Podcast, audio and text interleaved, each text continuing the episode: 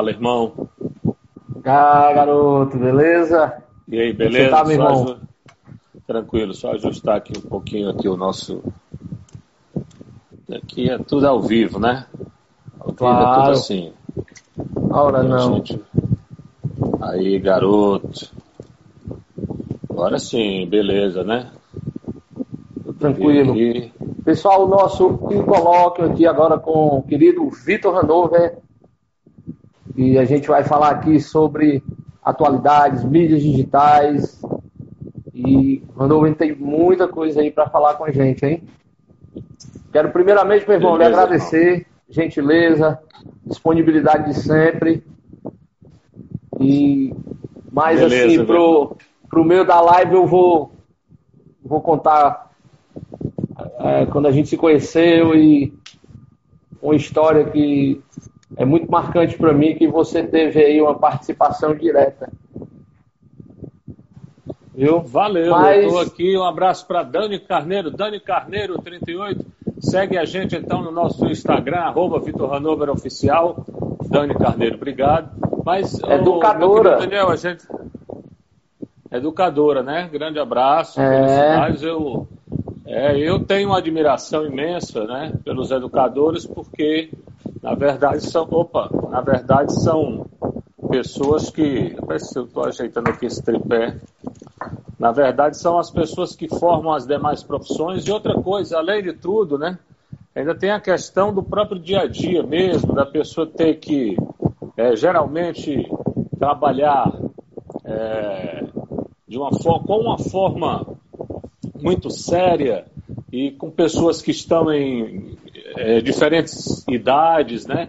Então, isso geralmente muda bastante a forma de ser do ser humano e o professor que já é adulto, ele tem que enfrentar essas situações e entender a cabeça das pessoas, às vezes mais jovem, né? no caso de, de faculdade não, porque já pega um pessoal mais adulto e tal, mas assim, Isso. o pessoal do ensino fundamental, o pessoal do ensino médio e tudo, na verdade, além da questão mesmo cultural em si, tem também é, a questão psicológica, né? De você estar numa sala de aula com pessoas que estão mudando ali em uma fase totalmente diferente da vida, né? Passando de criança para adolescente, depois de adolescente para adulto. E o professor está lá na sala de aula encarando tudo isso, além da questão das lições e tudo. Ainda tem essa questão. Então, é uma profissão que eu admiro bastante, né? É, na verdade, Renovo, eu também sou, sou professor de português, mas ultimamente eu venho trabalhando com publicidade, né? Revisão de textos publicitários. Agora eu estou na Advance Comunicação. Pô, legal. fazendo o papel de revisão. Fico muito feliz em, em poder participar aqui desse momento com vocês e de encontrar pessoas que é, estão fazendo mais ou menos esse trabalho na área que a gente vem fazendo também, que é a área de divulgação e tal. No meu caso, o trabalho de divulgação mesmo, utilizando a internet, utilizando o WhatsApp. É, o Instagram a gente está iniciando com ele agora, esse Instagram novo, e aí a gente vai vivendo e vai né, tendo essa oportunidade muito legal de conviver e, por enquanto, né? Por enquanto, conversar com as pessoas assim online, né? Com certeza. Nossa entrevista. Não, não, a tua carreira. Agora tem um, uma... um vento, tem um vento. Ah. Tem... ah, é aqui, tem um vento aqui, não sei se. Ah, é Eu acho aí, que é né? aqui. Pronto. Deu uma afastada aqui. Ah, o ventilador que tá girando aqui na sala. Agora melhorou. Melhorou? É, agora, agora melhorou. É porque, porque tava o áudio aí, às vezes eu. É, tava... Mas aí você fica. É, tava. Eu tava assim tentando me concentrar, mas eu não sabia onde era que estava vindo né, o, o, barulho. Mas aí é o seguinte, meu querido, eu fico à sua disposição para a gente conversar oh, à vontade, rapaz. né? Pois, agora, agora eu vou lhe explorar. Estamos aqui para isso, irmão. Tiago Pinheiro, grande amigo, advogado, famoso papai, meu querido amigo do coração, viu? Grande alô, Tiago, grande abraço, meu irmão. Grande Renover, abraço, Thiago. É o seguinte, você teve uma trajetória é, bem marcante como repórter e de repente é, deu uma guinada assim profissional, cara. De repente você trabalhando com divulgação, mídias sociais. É, quando foi que despertou isso em ti, cara? Já Bom, tinha esse ver... projeto? Não, na verdade é o seguinte: em primeiro lugar, eu gostaria de deixar registrado aqui que durante o meu período como repórter, até hoje, né, nenhum outro repórter, em nenhuma época, nenhum outro repórter aqui do estado do Ceará, radicado aqui, eu não estou falando do pessoal que nasceu aqui e foi embora, não. Estou falando do pessoal que conquistou aqui.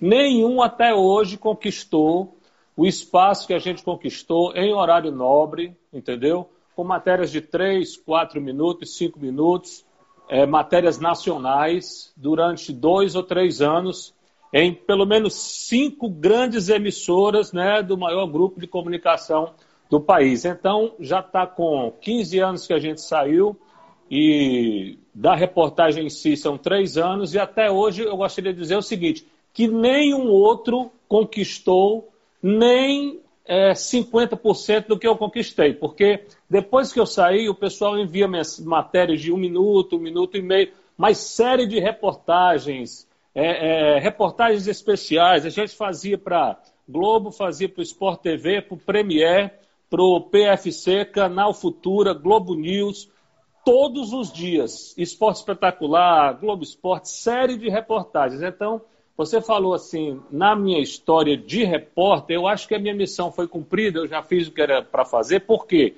Porque já faz 15 anos que eu saí e continua a lacuna lá. Nenhum desse pessoal que está aí consegue emplacar matéria nacional, emplaca uma matéria de um minuto, dois minutos, os clubes estão na primeira divisão e tudo. Agora, série de reportagens, é, reportagens especiais, com o repórter sendo, na verdade, o cara que está ali na linha de frente, não tem, acabou. Depois que eu parei, acabou. Ficou na história, o pessoal não conseguiu um substituto de maneira nenhuma. Com relação a essa nova profissão, foi uma saída, porque depois que eu saí é, da televisão, é, aí televisão mais nenhuma me quis. Eu fui queimado no mercado porque inventaram aí um bocado de baboseira, entendeu?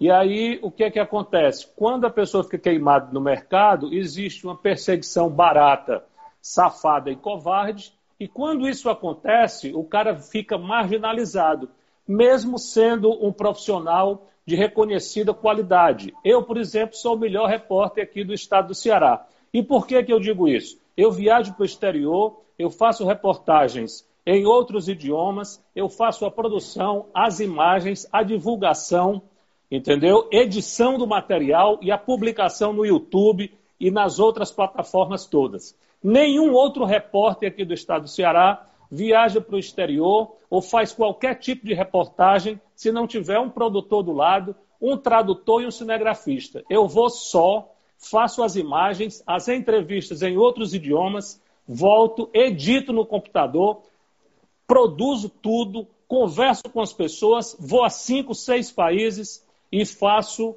na verdade, a divulgação dos canais do YouTube, do Instagram. Então, eu sou o melhor repórter aqui do estado do Ceará. Quando as emissoras de televisão, de uma forma covarde e safada, na verdade, é, resolveram me perseguir, aí o que foi que aconteceu? Como o meu nome é um nome muito forte e as pessoas gostam de mim, aí os empresários me abraçaram. Aí eu fui começando a fazer o meu trabalho, né? Com os empresários. E aí a minha empresa, de uma hora para outra, se transformou né, numa empresa versátil, criativa, ousada. Né? A gente, no ano passado, teve é, no exterior. Esse ano a gente não foi por causa do coronavírus, mas no ano que vem a gente vai de novo. Meu filho estuda marketing, é o meu parceiro nessas viagens e tudo. Então, é, não foi uma mudança porque eu quis. Eu mudei porque eu sou um cara sacaneado, perseguido pelas emissoras de televisão aqui do estado do Ceará, de uma forma covarde, e essas pessoas continuam me perseguindo e as portas ficaram fechadas para mim. Né? Até porque eu sou um cara que Entendi. não bebo no fundo, a minha vida é somente trabalhar, trabalhar e trabalhar. Eu não faço outra coisa na minha vida a não ser trabalhar. Então eles são uns covardes. É...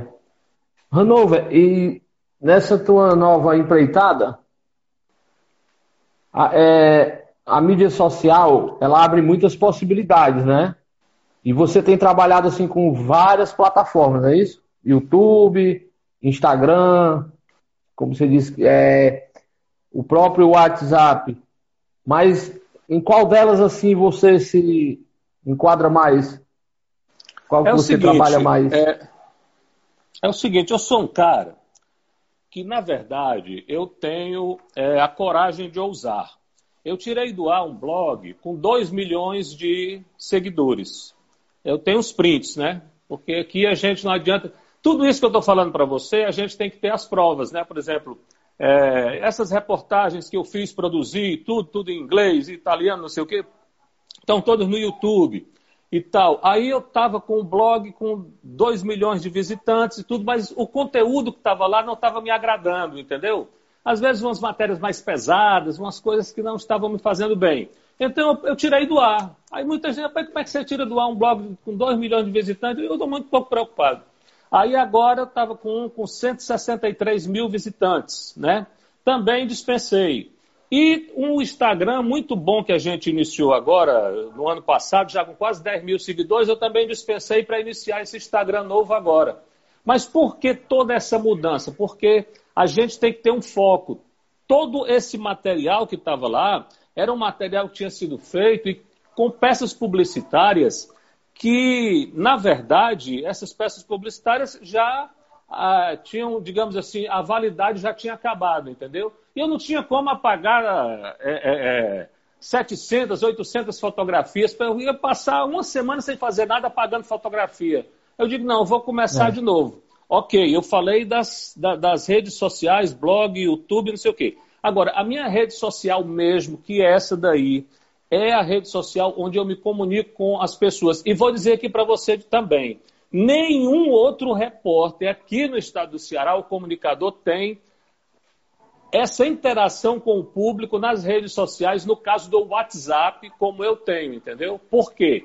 Porque o meu WhatsApp, ele é o WhatsApp que você fala diretamente comigo, eu estou ali interagindo diretamente, eu não conheço nenhum outro cara aqui da comunicação que tenha um WhatsApp, que esteja nos grupos de WhatsApp e que esteja em comunicação direta com as pessoas, que as pessoas mandam mensagem para mim, 0859-9176-5657. A gente manda áudio, a gente narra jogo de futebol brincando lá com eles, a gente faz essa interação, quer dizer, a gente tem uma programação no WhatsApp, algo totalmente novo. Por quê? Porque as pessoas têm programas de rádio, programas de televisão, tem programas de lives no, no Instagram e tudo. Eu não, eu estou nos grupos de WhatsApp. Aí você diz assim, mas como foi que você chegou nos grupos?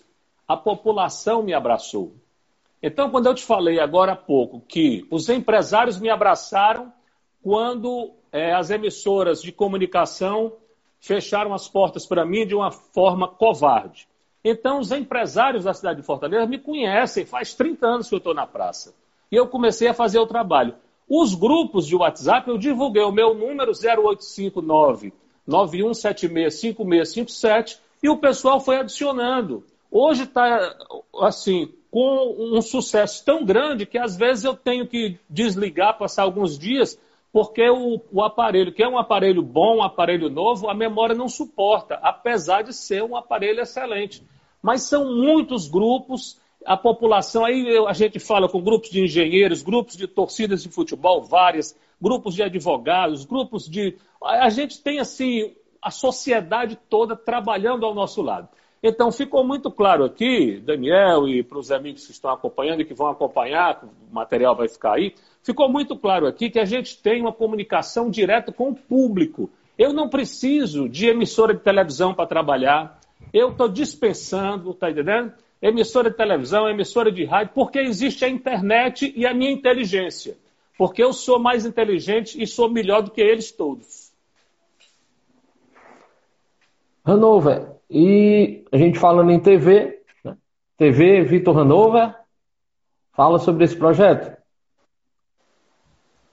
E dentro da mesma projeto... pergunta, né? Você falou em, você falou em viagens, né? Ano passado você fez algumas viagens, eu, eu te acompanho sempre. E Você foi à Itália, né, Londres. Isso aí já, já é um, um, um, é, um reflexo do, do, já o mercado internacional aí se abrindo para ti? Não, é o seguinte, já faz sete anos que a gente tem a programação da TV Vitor Radova na internet. É, em dois anos eu fiz em parceria com a TV Diário e nos outros cinco anos eu fiz em parceria com empresários que me patrocinam, né? Então, nos últimos dois anos, a gente fez três vezes, foram três viagens internacionais, e esse ano a gente não foi por causa do coronavírus. Muito provavelmente a gente não irá no ano que vem também, porque esse ano ele afetou pelo menos dois anos da vida da gente, porque tudo a gente faz dentro de um planejamento financeiro, onde eu não devo nada a ninguém, não tem cobrador na minha porta. Eu, quando eu viajo, eu já viajo com tudo pago. Eu fecho os meus patrocinadores, eu faço a mídia total. Agora, você falou na carreira internacional, eu gostaria de citar aqui um fato, porque é o seguinte: eu tive problemas no passado com alcoolismo, problema com drogas, que, que todo mundo sabe, já faz 10 anos que eu me livrei disso. E até hoje, quer dizer, no ano passado, liberaram uma fake news aí horrorosa com meu nome no meio. Foi preciso eu enviar um advogado lá para a fonte da fake news para poder o advogado ir lá perguntar que patifaria era aquela de um patife que lançou uma fake news horrorosa, imunda e nojenta. Então, o que é que acontece? Na verdade, eu é, faz mais de 10 anos que vivo a minha vida apenas para trabalhar. Aí eu fui homenageado na Itália no ano passado por causa do meu trabalho de mídia digital. Os vídeos e reportagens e tudo dessa homenagem, eu recebi o título de sócio, membro honorário do grupo Ambra, que é um grupo que atua na Europa, na África e no Brasil, é, cuidando de crianças carentes. Eu recebi esse título de membro honorário, fui recebido lá com uma festa lá na Itália, fiz a transmissão ao vivo tem todas as fotos, tem tudo. Não saiu uma linha sequer na imprensa cearense. Eu fiz palestra em Milão, foram três, não saiu nenhuma linha na imprensa cearense. Então o que, é que acontece? Eles ignoram. Agora, quando é para inventar fake news colocando meu nome, aí eles sabem fazer. Aí, por exemplo, ninguém falou das palestras que eu fiz para turmas de estudantes do ensino médio lá na Itália. Por quê? Porque lá na Itália no ensino médio, o aluno já faz o trabalho direcionado para o curso que ele vai pretender fazer na universidade. Por exemplo, é, se você vai querer fazer jornalismo, no ensino médio, você já vai, o estudo já é direcionado para o jornalismo. Se quer fazer medicina, o ensino médio são três, quatro anos já na introdução para a medicina. Lá é assim. Então, o que, é que acontece? É, eu fui lá por quê? Porque tem uma turma de uma professora italiana que me conheceu através da internet, Benedetta Cosme, e ela é professora e jornalista. E me levou lá para o lançamento do livro dela. E aí eu fiz três palestras, uma que foi do lado do Duomo de Milano e outra numa livraria no lançamento do livro dela, para turmas do ensino médio, falando sobre as dificuldades né, que os jovens encontram aqui no Brasil para o mercado de trabalho, para novas possibilidades e tudo, né? Então a gente fez isso no exterior, nunca saiu uma linha sequer na imprensa cearense aqui. Agora, para relembrar 10, 15 anos de problemas que eu tive no passado, aí eles lançam aí as fake news. Eu não sei porquê, eu não sei qual é o motivo, porque eu sou um cara que sou daqui, sou parceiro dos caras, sou um cara que tem um contato direto com todo mundo, mas se eles preferem né, destacar as coisas negativas que aconteceram há mais de 10 anos, há 12, 15 anos, faz 10 anos que eu não bebo bebida alcoólica, nem saio de casa, não frequento festas a não ser para trabalhar. E aí, nunca, se não for na minha rede social, para você olhar no meu Instagram, para você olhar no meu YouTube as homenagens e as palestras que eu fiz no exterior, a imprensa daqui nunca me chamou para perguntar e para saber nada disso. Agora, para falar mal de mim, eles sabem. Entendeu? Então, por isso é que eu quero a distância deles. É complicado.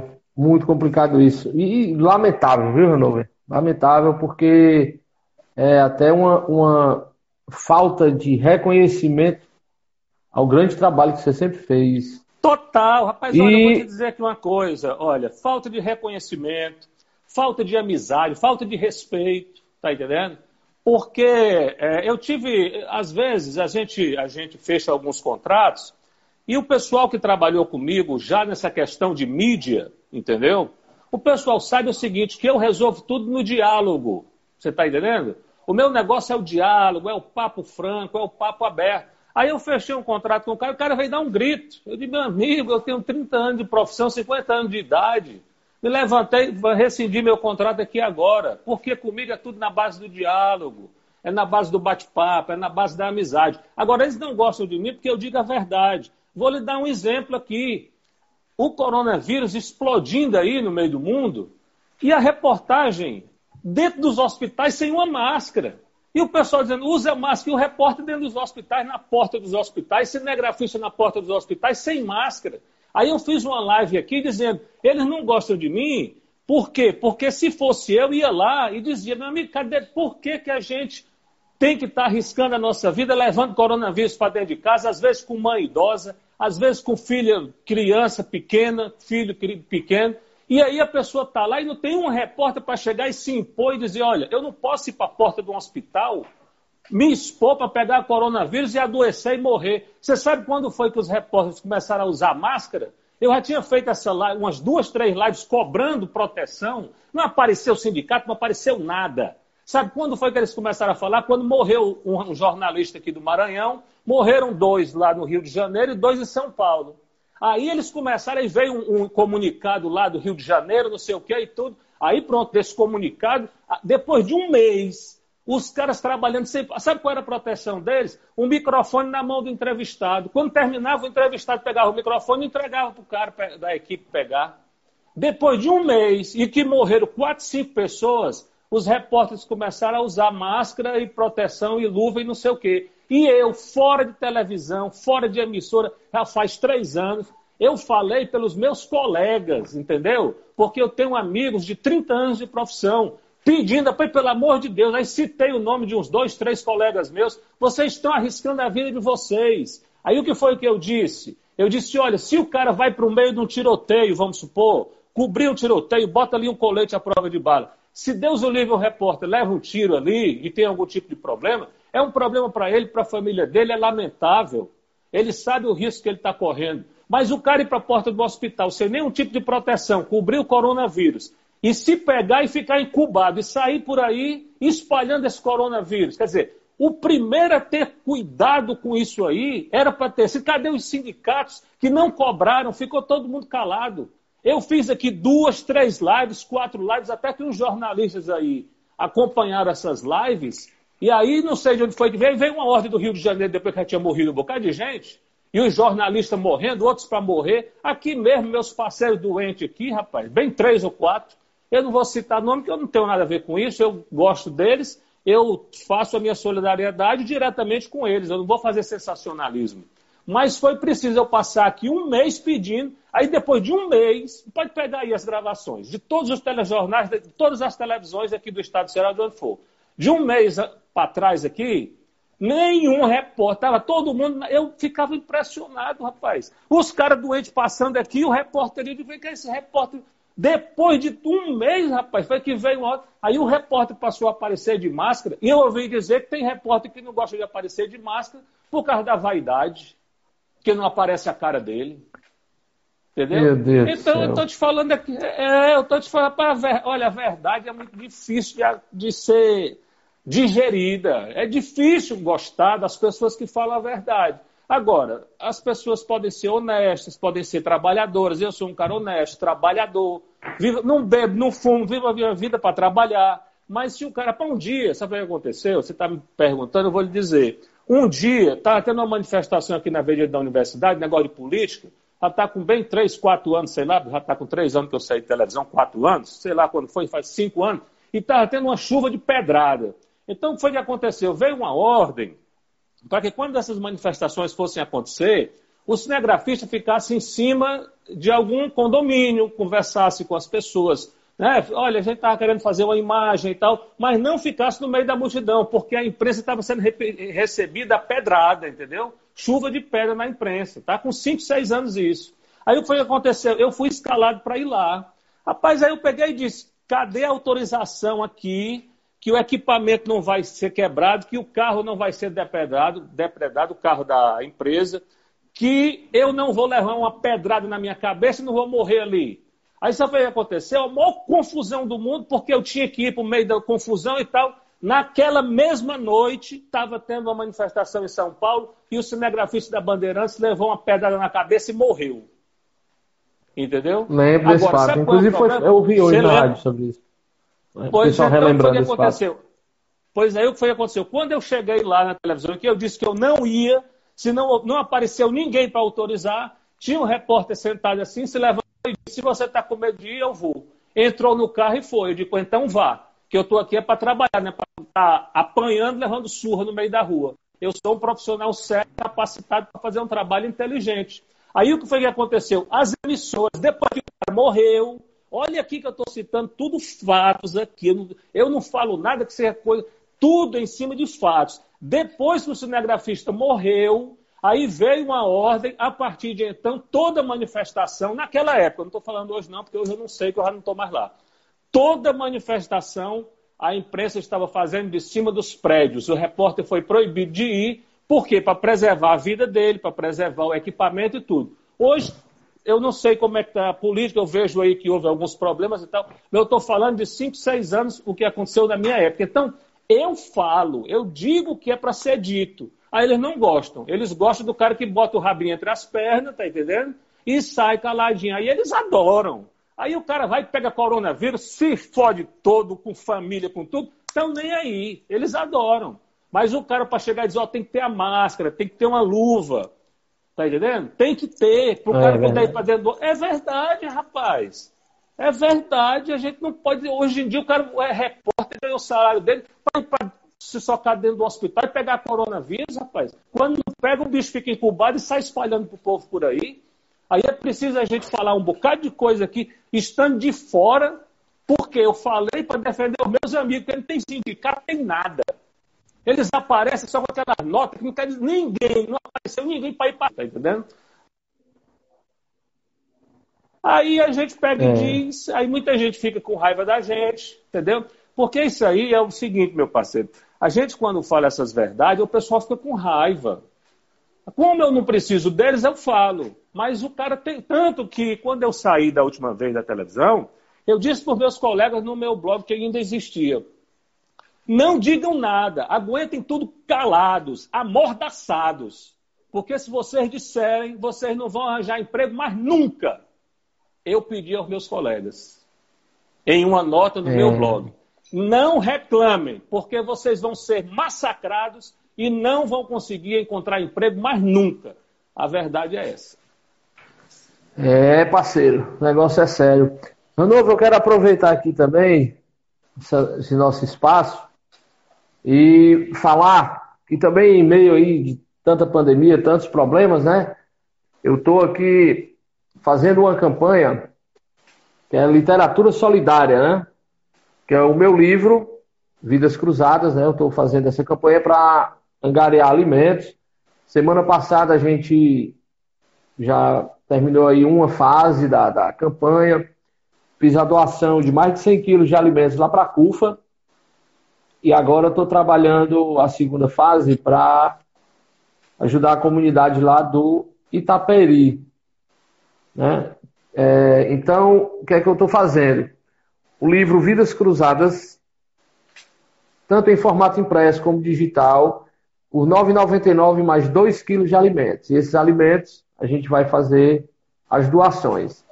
Certo? Aí quem quiser falar comigo, pode ser aqui pelas redes sociais, né? Arroba Daniel Silvio Barbosa e vidascruzadas.daniel Silvio ou pelo telefone 98579 6757 e a gente tem que se ajudar, dar as mãos e colaborar com quem está precisando, né, Ivan Hanover? Olha, eu gostaria de dizer o seguinte, eu fico é, neste momento à sua disposição para fazer nas minhas redes sociais, é, a divulgação do seu projeto, porque nesse momento o que as pessoas estão precisando é de amizade, é de solidariedade, é de apoio, né? Então, é, é. eu quero dizer aqui na live, você me convidou para a gente participar da live, eu gostaria de dizer o seguinte, que iniciativas né, como essa, você lança o livro e faz com que este livro seja um veículo também para que você possa ajudar as pessoas que estão precisando, que estão necessitando. Então, eu gostaria de dizer para você que irei ler o seu livro, até porque você é uma pessoa da nossa estima e consideração e admiração também, e gostaria de participar da campanha, entendeu? Eu gostaria que você mandasse as coordenadas aí quando terminar a nossa live, como é que a gente faz, se a gente grava o vídeo para divulgação no WhatsApp e tudo. Eu gostaria de participar também adquirindo o livro, enviando também o que for necessário, porque é, esse tipo de ação é um tipo de ação hoje muito importante para que é, a gente possa ter uma vida mais tranquila, uma vida em paz. Porque não é fácil, as pessoas estão estressadas, já faz muito tempo também esse negócio desse isolamento social estressou muitas pessoas, né? É, além de tudo, né, as pessoas perderam emprego, perderam renda, ficou, na verdade, uma situação é, insustentável. E nessa situação insustentável Verdade. aparece alguém né, que tem este pensamento voltado para o próximo. Então, eu acredito que essa sua iniciativa é uma iniciativa que tem, na verdade, que ser aplaudida e principalmente que tem que ser abraçada pelas pessoas. As pessoas podem abraçar essa sua ideia, porque abraçando essa sua ideia, elas vão estar ajudando as pessoas que estão é, passando por algum tipo de necessidade. E são muitas as pessoas nesse período, que é um período muito difícil, um período muito triste que a gente está vivendo na humanidade. Depois de 100 anos da gripe espanhola, chegou o coronavírus e, infelizmente, né, a gente está sendo liberado para sair para trabalhar e a gente fica com medo né, de ir. Porém, a gente Verdade. gostaria de dizer que a gente está à sua disposição para fazer do jeito que você quiser, a mídia do jeito que você quiser, porque a nossa missão também oh, é amigo. ajudar as pessoas, né? Cara, eu te agradeço demais. Eu não esperava outra coisa de você. Inclusive, aproveitando aqui a, a oportunidade também, vou contar uma história minha aqui com o Hanover, porque a gente já se. É, a correria da vida fisicamente nos separa, né? Mas a gente sempre está em contato. E eu conheci o Hanover, a época, em 1997. Eu, é, a gente já se conhecia do estádio, dos coberturas para a TV. Eu ia aos jogos do Fortaleza, ser por lá. A gente se cumprimentava e tudo. E um belo dia, eu saindo de um ensaio, você estava lá de frente ao, ao, estúdio do nosso amigo Felipe, que ia ter o, o, o, ensaio da banda cover do Pink Floyd, né? E a gente tinha acabado de fazer o tributo ao Rush. Ensaiando justamente na... para. Na expedicionária. Aqui na expedicionária, né? Ótimo, eu frequentei lá, é. era um som legal lá, um som muito bacana, né? Uma época muito pois boa é, da minha vida. Cara. Eu gostava boa. de época boa, eu gostava muito mesmo. Foi um período em que a gente, é, como você falou, né? Apesar dessa correria, né? A gente que vive nesse dia a dia tão corrido e tudo, a gente tinha essa oportunidade de é, depois do trabalho e tal, a gente ir lá e acompanhar ensaios e acompanhar. Porque eu sempre tive inserido dentro do, do, do, é, do, do mundo musical, digamos assim. Né? Eu sempre gostei do estúdio, eu sempre gostei do som. Né? E lá eu ia e passava horas e horas lá, curtindo, tinha uma amizade muito legal com o Felipe. Se eu não me engano, ele foi embora para São Paulo, na época eu estava se preparando para ir embora para São Isso. Paulo, não lembro bem, né?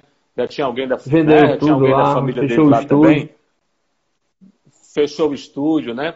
Mas assim, antes da ida dele a São Paulo, eu ia lá porque primeiro a gente chegava lá, estava tocando Pink Floyd, eu gosto bastante, né? Pink Floyd, é, Beatles, esse pessoal todo, né? Eu gosto dessa turma toda que faz som aí. Aliás, música para mim não tem limite, eu sempre estou colocando aí é, música nacional, música internacional, eu tenho eu estou até com alguns discos aqui, por incrível que pareça, você estava me falando, eu não tinha nem separado, mas, por exemplo, ainda sou, tem um pessoal do vinil, né? Eu lamento porque é, eu tenho ainda alguns discos de vinil, mas eu lamento porque ultimamente a gente não está tendo muito acesso, mas ainda tenho aqui alguns discos, ó. CD, CD, porque esse daqui tudo eu trouxe do exterior, né? Isso daqui são uns, uns, uns, discos, todos daqui são discos importados, fazem parte de uma coleção que eu tinha quando ainda existia CD, né? Então tem aqui alguns discos, esse aqui é Revelação, o disco que o Fagner autografou pra gente. Grande, né? Raimundo Fagner. É, e tem aqui Beatles, tem tudo, aí tem é, Marisa Monte também, né? Tudo. Então esses discos, eles faziam parte de uma coleção que eu tinha, que começou, tem um outro aqui que eu trouxe também lá da Inglaterra, que eu comprei numa loja lá dos, dos Beatles, lá em Liverpool, tem uma loja oficial dos Beatles lá, e a gente comprou esse daqui, que é uma edição especial, com um encarte também, né, que é, não, não foi lançado em todo o mundo, foi lançado no Reino Unido e em alguns outros países. Então a gente tem esse. É um negócio bem legal. Mas Essa ligação com a música, né? É, tá aqui. Por coincidência, a gente está tendo a oportunidade de apresentar isso aqui, mas o negócio é o seguinte: na verdade, isso aqui, é, esses discos e tudo, todos eles são importados aqui. Nenhum, nenhum é, é fabricado aqui no Brasil. Todos esses discos eu trouxe do exterior, mas hoje não se usa mais, né? Hoje eu, a gente só escuta, eu pelo menos, eu escuto música com o meu fone, né? E com, no computador, no celular, a gente vai baixando as músicas e faz aquela nossa é, playlist e ali a Seleção, gente vai escutando. É... Hoje não tem mais, eu não, não eu não vejo mais. É, LP até que eu ainda vejo, porque o LP ele tem aquele romantismo, mas eu não vejo mais loja de CD, eu vejo artista presenteando CD como se fosse assim, um cartão de visita, um presente, tal, é. porque as músicas eles estão vendendo todas online agora, né? É verdade. Pois é, cara. E eu lembro bem que quando eu saí do estúdio, quando eu olhei Hanover, eu disse, pô, cara, você é por aqui. Ele é curtindo o som e tal, massa. E a gente sempre se falava, se encontrava lá pelo Felipe, até que um belo dia, eu vendo uma matéria em 2015, eu assistindo, era o Jornal do Meio Dia ainda, né? Não era nem TV. Aí teve uma matéria com a Patrícia Nilson a respeito de um os filhos que perdiam o emprego e os pais socorriam, né? E aconteceu esse caso com o senhor Ricardo Araújo, que era meu professor de português do ensino médio, dos caras que mais me incentivou a escrever, né? Corrigia minhas redações, me dava muita dica. Aprendi muito português com esse cara. Quando eu olhei aqui na TV, eu, puxa vida, o professor, cara, eu não acredito. Porque a gente perdeu o contato totalmente, né? Depois do meu ensino médio. Aí eu lembro que eu liguei lá para a TV e ninguém me, me socorreu nesse ponto, né? Tentei falar até com a Patrícia Nilson, porque foi ela que fez a reportagem. Aí eu disse, rapaz, eu vou conversar com o Hanover. Aí liguei para ti, né? Aí você disse, espera aí, me dá uns dias que eu vou, daqui a uns dois, três dias eu te ligo, eu vou falar com a produtora lá do jornal, agora eu esqueci o nome dela.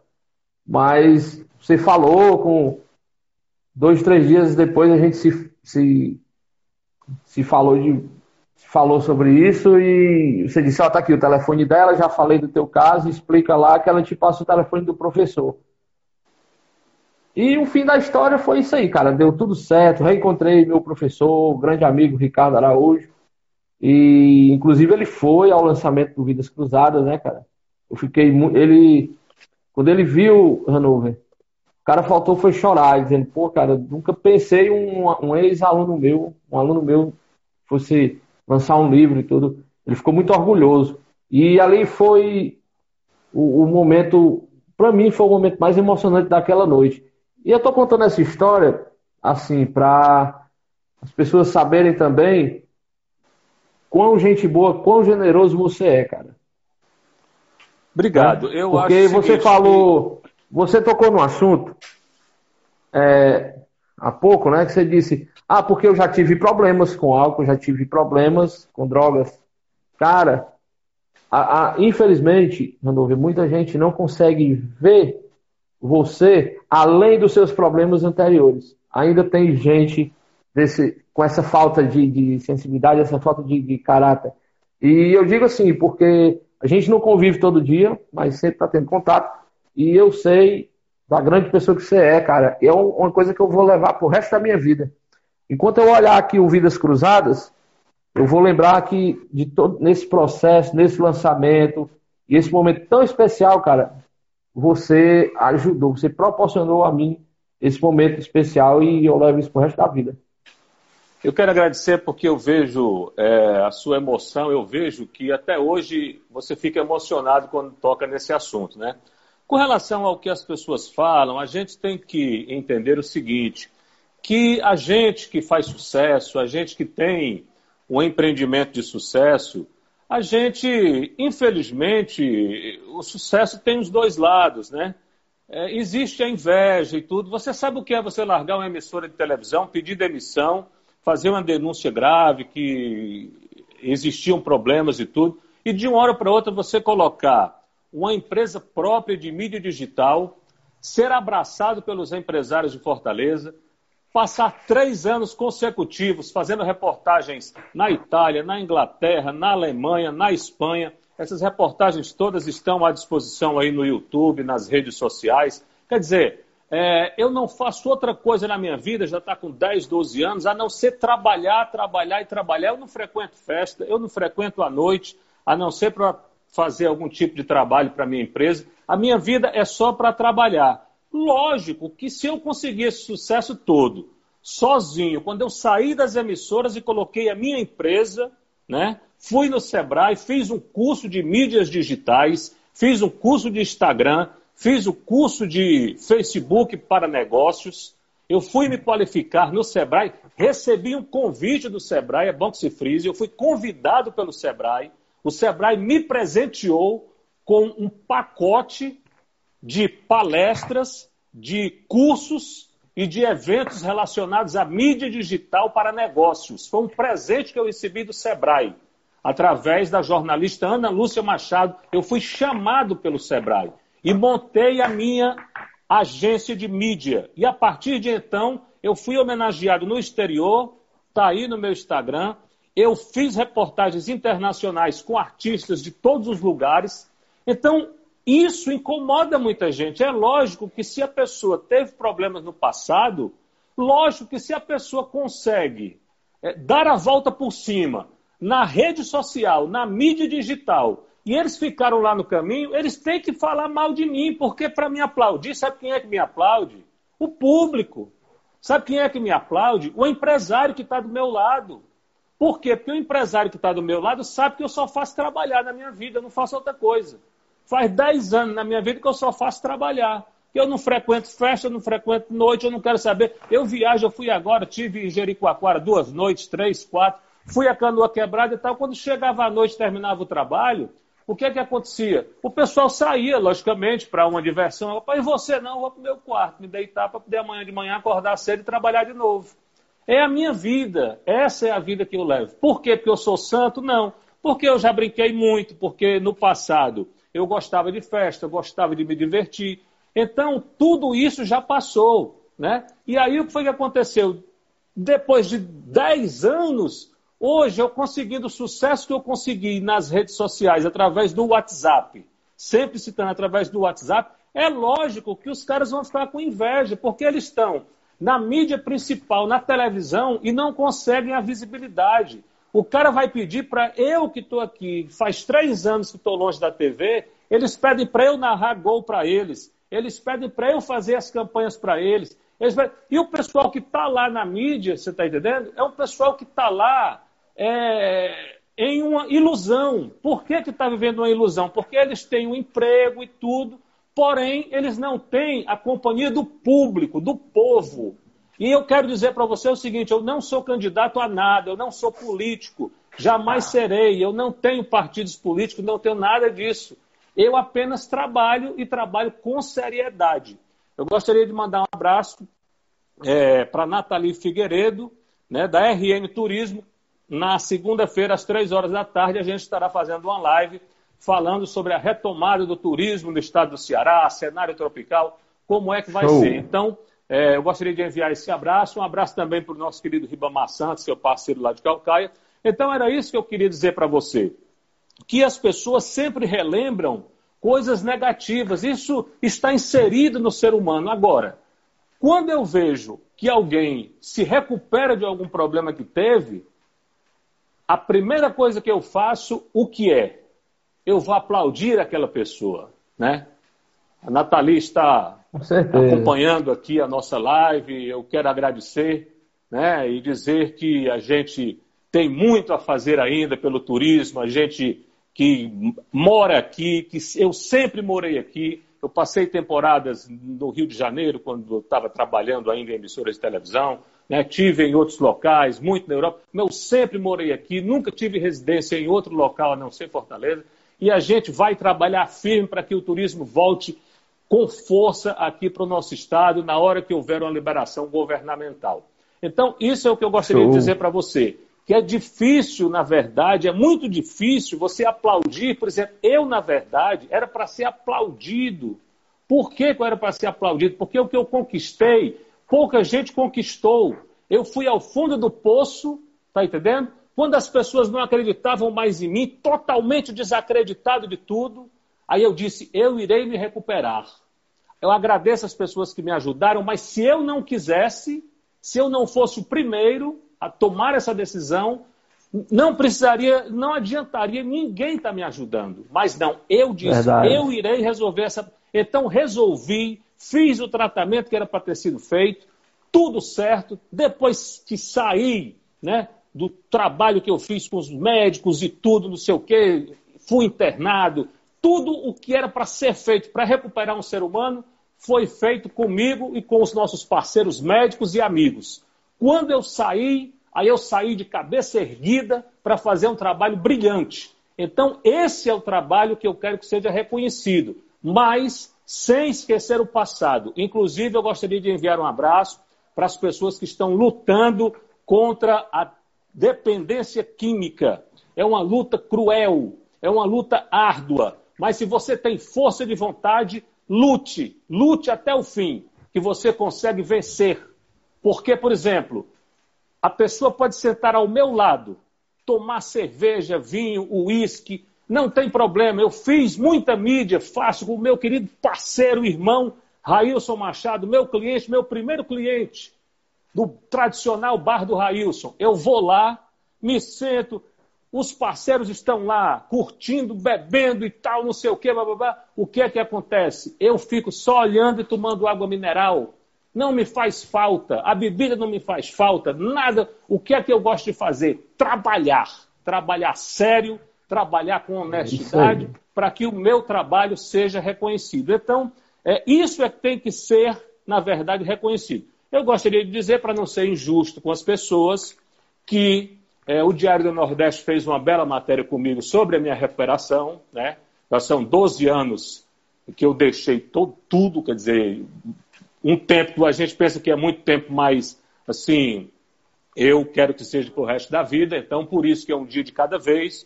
Mas o Diário do Nordeste já fez comigo, eu creio até que essa matéria está à disposição aí na internet, mas o Caderno Zoeira fez uma matéria comigo falando sobre a minha recuperação, sobre a minha persistência. Eu não posso também ser injusto e ser ingrato com as pessoas, né? Claro. Eu tenho que reconhecer é que é, fui, fui entrevistado, é, falei sobre isso que eu estou falando aqui agora. Também é, o jornal o Povo, com Eliomar de Lima, também fez uma matéria sobre as minhas palestras, porque eu fiz várias palestras também para dependentes químicos. Eu fui, rapaz, para você ter uma ideia, eu fiz palestras para o governo do estado aqui e é, é, sem cobrar nem um centavo, entendeu? Eu não quero negócio de, de dinheiro. É, na hora de, de, ajudar as pessoas, quando eu ainda estava com o ciclo de palestras, aí depois terminou porque quando eu saí de tudo, que eu me recuperei mesmo, que eu estava totalmente limpo, aí eu fiz um acordo comigo mesmo que eu iria fazer umas 10 a 15 palestras totalmente gratuitas para ajudar as pessoas que sofrem com dependência química. Então eu tive aqui na assistência social da Polícia Militar e do Corpo dos Bombeiros, o Coronel Pimentel me levou para uma palestra lá para jovens e tudo. Eu tive em Calcaia no Colégio Pleno fazendo palestra. Eu tive no M Dias Branco na Semana de Segurança do Trabalho eu fiz uma palestra no principal auditório do Moinho Dias Branco ali no Mocuripe, tá entendendo? Fiz uma palestra sensacional lá. Eu tive no centro de ressocialização de jovens infratores lá no Canidezinho em Fortaleza. Fiz uma palestra lá incrível, aplaudido lá e tudo. Fiz palestra, é... esqueci as outras. Foram tantas, assim, lá na Sapiranga, onde tem lá também um centro governando, não sei se é do governo da prefeitura, mas eu fiz lá também. Então, eu fiz diversas palestras com o tema Vida, eu venci este jogo só por hoje. Então, eu sou palestrante, eu sou um cara que tá dentro, estou dentro da faculdade de jornalismo, tranquei a faculdade para viajar para o exterior, estou pensando em voltar aí futuramente. Então, o que, é que acontece? Eu fui para dentro do problema. Quando eu me livrei da dependência química, me livrei do alcoolismo, aí eu fui passar a minha mensagem para as pessoas que precisam. E fui lá para locais onde as pessoas estão vivendo é, um momento de vulnerabilidade, sem a questão da família, sem a questão social para apoiar. Então eu fui fazer palestras voluntárias. Né? As pessoas me convidavam, quanto é, Vitor? Eu digo nada, peça só para me buscar aqui na porta da minha casa para eu não gastar minha gasolina, que a gasolina está cara.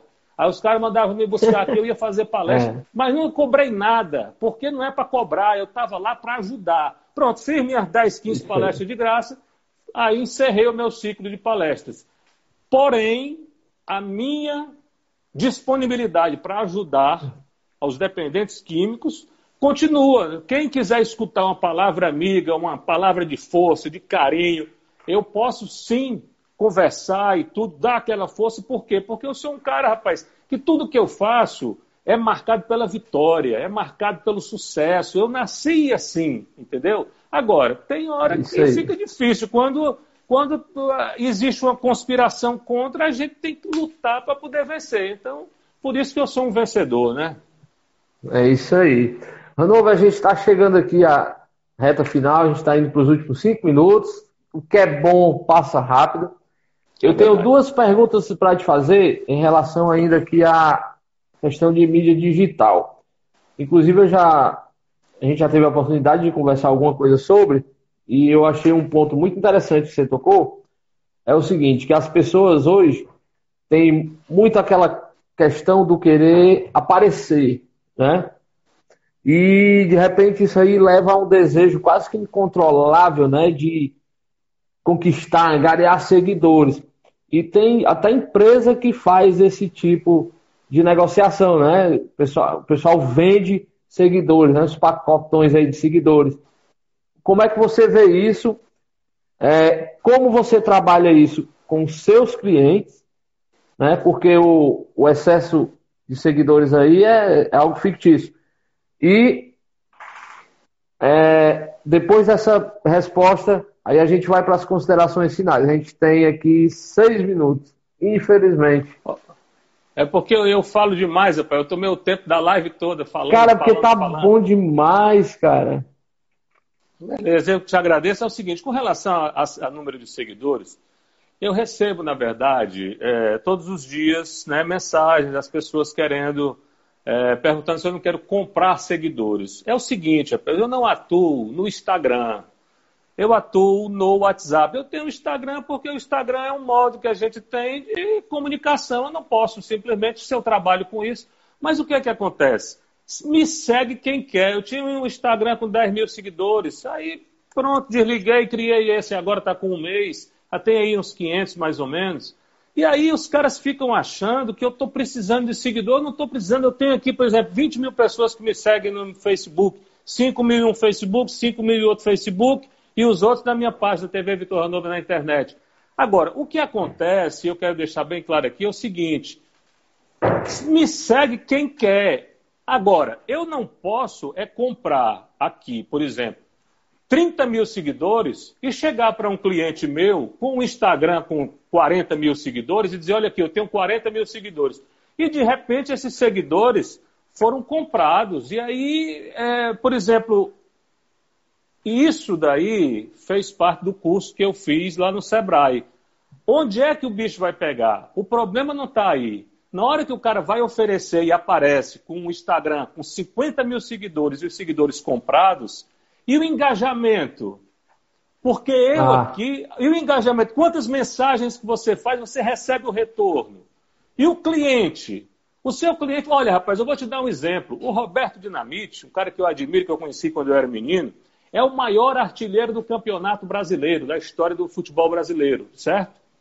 Ele é o maior ídolo do, Vasco da Gama, que é o time que está entre as quatro, cinco maiores torcidas do Brasil. Ele tem 110 mil seguidores no Instagram. Um cara, uma pessoa pública que jogou duas Copas do Mundo, seleção brasileira e tudo. O que é que acontece? De uma hora para outra aparece uma pessoa que ninguém nunca viu, rapaz, com 50, 60 mil seguidores. E esses caras apareceram de onde? Entendeu? Então, estou te dando um exemplo. Um ídolo nacional é. tem ali 100 mil, o outro tem 200, 300 mil seguidores, né? Agora, de uma hora para outra aparece um cara aqui para fazer mídia digital em Fortaleza, aí chega para um cliente, é muito fácil eu chegar em uma empresa, está aqui, eu tenho 50 mil seguidores. Mas e o engajamento? Que essas pessoas estão acompanhando? Lógico que não. Elas foram compradas, são máquinas, são robôs. É só para dar um uhum. clique ali. Então você, a empresa vende aquilo ali. Aí você diz assim: você é contra? Eu não sou contra trabalho honesto. Se o cara está vendendo e tem quem compre, tudo bem. Se o cara está acreditando que aqueles seguidores, o seguidor existe, se ele chega lá e diz, eu tenho 50 mil seguidores, ele pode ter comprado, mas se ele comprou esses seguidores e esses seguidores existem, então eu acho que ele não está sendo desonesto. Agora, veja bem, cabe ao empresário avaliar se, na verdade, vai haver o quê? O engajamento. Isso é o que pesa mais Tem que ser trabalhado, né? É, e aí você conquista como? Através das hashtags. Por exemplo, ah, eu tá. posso ter, eu posso ter, eu estava assistindo uma live, antes de entrar aqui na sua live, eu estava assistindo uma live. A gente uma, tem de... dois, dois, minutos. Pronto. Dois então, e meio. Pra, oh, foi cara. Só, foi só para encerrar aqui. Tem um ah. artista é, que eu até estava conversando com ela anteontem, que é dos Estados Unidos, é lá de Los Angeles. E aí o que, que acontece? Ela tem 87 mil seguidores. Ela iniciou uma live, agora eu estava vendo, com o mesmo número de pessoas assistindo que a gente está acompanhando agora, nessa faixa, Sim. entendeu? Então o que, que acontece? É o engajamento. O que, que acontece? É a quantidade de gente que se interessa pelo seu produto. E isso aí não tem a ver com o número de seguidores. Você coloca hashtag, por exemplo, hashtag turismo, hashtag escola, hashtag restaurante. Você coloca aqui, o Instagram faz o trabalho para você, ele distribui para o público que quer assistir aquilo ali. Então, isso eu aprendi Entendi. no Sebrae. Você faz, coloca a hashtag nos stories, aí você vai ter o público que procura porque gosta de você, e aquele mesmo história ele vai ser direcionado para o público que está interessado em turismo, interessado em restaurante, interessado em escola, interessado em universidade. Entendi. Então, é assim que a gente trabalha. É um trabalho direcionado. Não é questão de Show. número. Não é assim. Irmão, pois então. Ei, vamos para considerações, né, cara? Isso aí. Eu quero te agradecer, bicho. Tua gentileza, tua generosidade, tua atenção de sempre. Quero deixar logo aqui para a gente marcar outra live para falar só sobre mídias digitais, cara. Que esse assunto é, é vasto e muito interessante. Viu? Obrigado, Cara, irmão. Quero um prazerzão, um abraço Hanover. a todos. Um abraço a todos, felicidades. Eu te ligo para gente, a gente conversar sobre aquela divulgação lá, beleza? Beleza. E desculpe se eu falei demais, viu? Se eu falei que nada, alguém... cara. Eu, eu queria fazer uma live contigo, era de 5 horas, bicho. Tamo junto, viu? irmão. Um abraço, abraço, meu irmão. Até a próxima. Até a próxima. Felicidades, Fica com Deus. Hein? Valeu, Valeu, irmão. cara. Tudo de bom. Você Obrigado. também, querido. Valeu. Valeu.